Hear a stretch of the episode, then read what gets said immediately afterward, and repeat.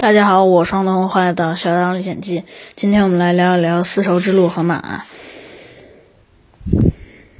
丝绸之路就是中国卖自己的丝绸、瓷器、茶叶，然后再到西方去买骏马，所以丝绸之路也可以叫做骏马之路。在古代，骏马非常重要，不管是战争年代还是和平年代。在战争年代，骏马就是相当于现在的机械化部队。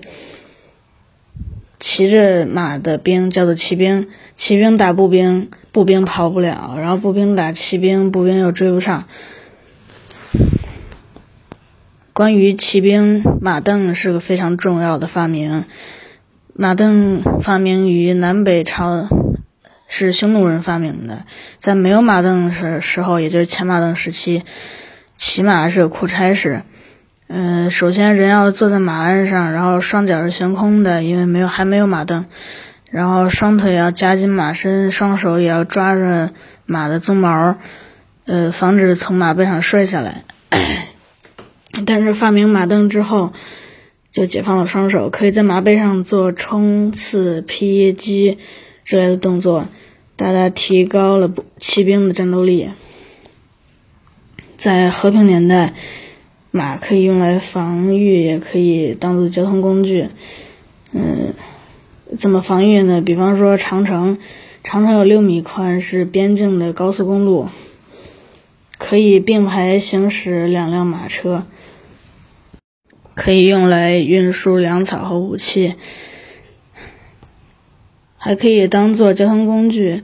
步兵一天可以行三十里。嗯，特别三舍是。关于晋文公的一个故事，三舍一舍是，一舍就是三十里，三舍就是九十里。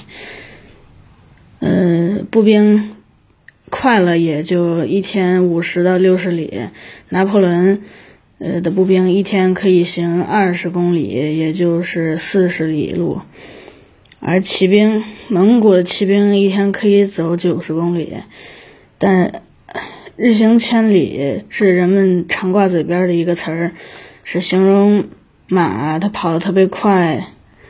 嗯，但是马一天跑一千里是不可能的事儿。送信的一天可以行四百里，那为什么骑兵一天只能跑九十里，而送信的一天就能四百里了？嗯，因为骑兵他。行军要带粮草，粮是给人吃的，草是给马吃的。而送信的每三十公里就有一个驿站，每每到一个驿站就可以换一匹马，所以送信的只用一个人和一个信筒就行了。唐朝杜牧有一句诗叫“一骑红尘妃子笑，无人知是荔枝来”。因为杨贵妃非常喜欢吃荔枝，所以唐玄宗就命人去南边带新鲜的荔枝回来。总路程是一千六百公里，然后差不多每天行两百公里，那也需要八天。马非常重要，但是中国地理环境不适合养马。中国南方气候湿热，马容易生病。中国西部高原山地戈壁太多，地形复杂，不适合养马。华北平原那边主要产粮食，也不适合养马。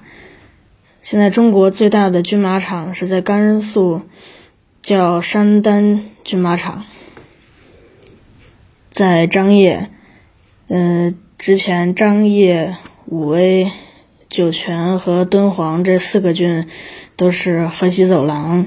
中的四个大大的郡，我还去过一个红山骏马场，在内蒙古赤峰乌兰布统。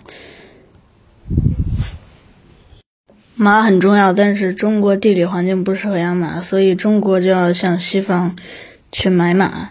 接下来我们就来聊一聊马的贸易。在先秦时期，嗯，草原是碎片化的，有很多部落，所以马的贸易是非常自由的。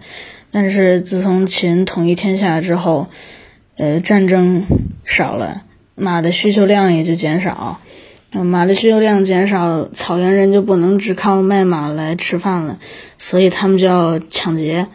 但是单个部落去抢劫风险比较大，如果多个部落组合起来形成一个联盟，呃，抢完之后再分，那么就可以减小减小风险。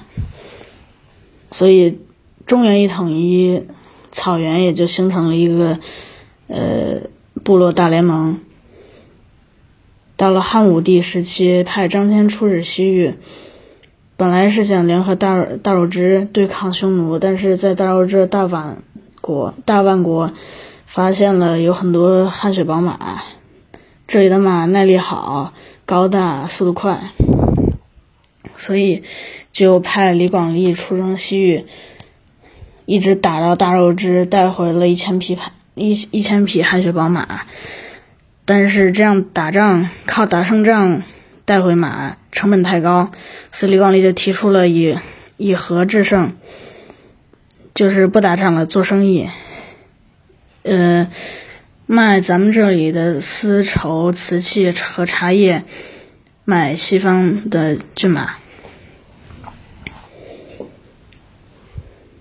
到了唐朝，马的需求量又增加了。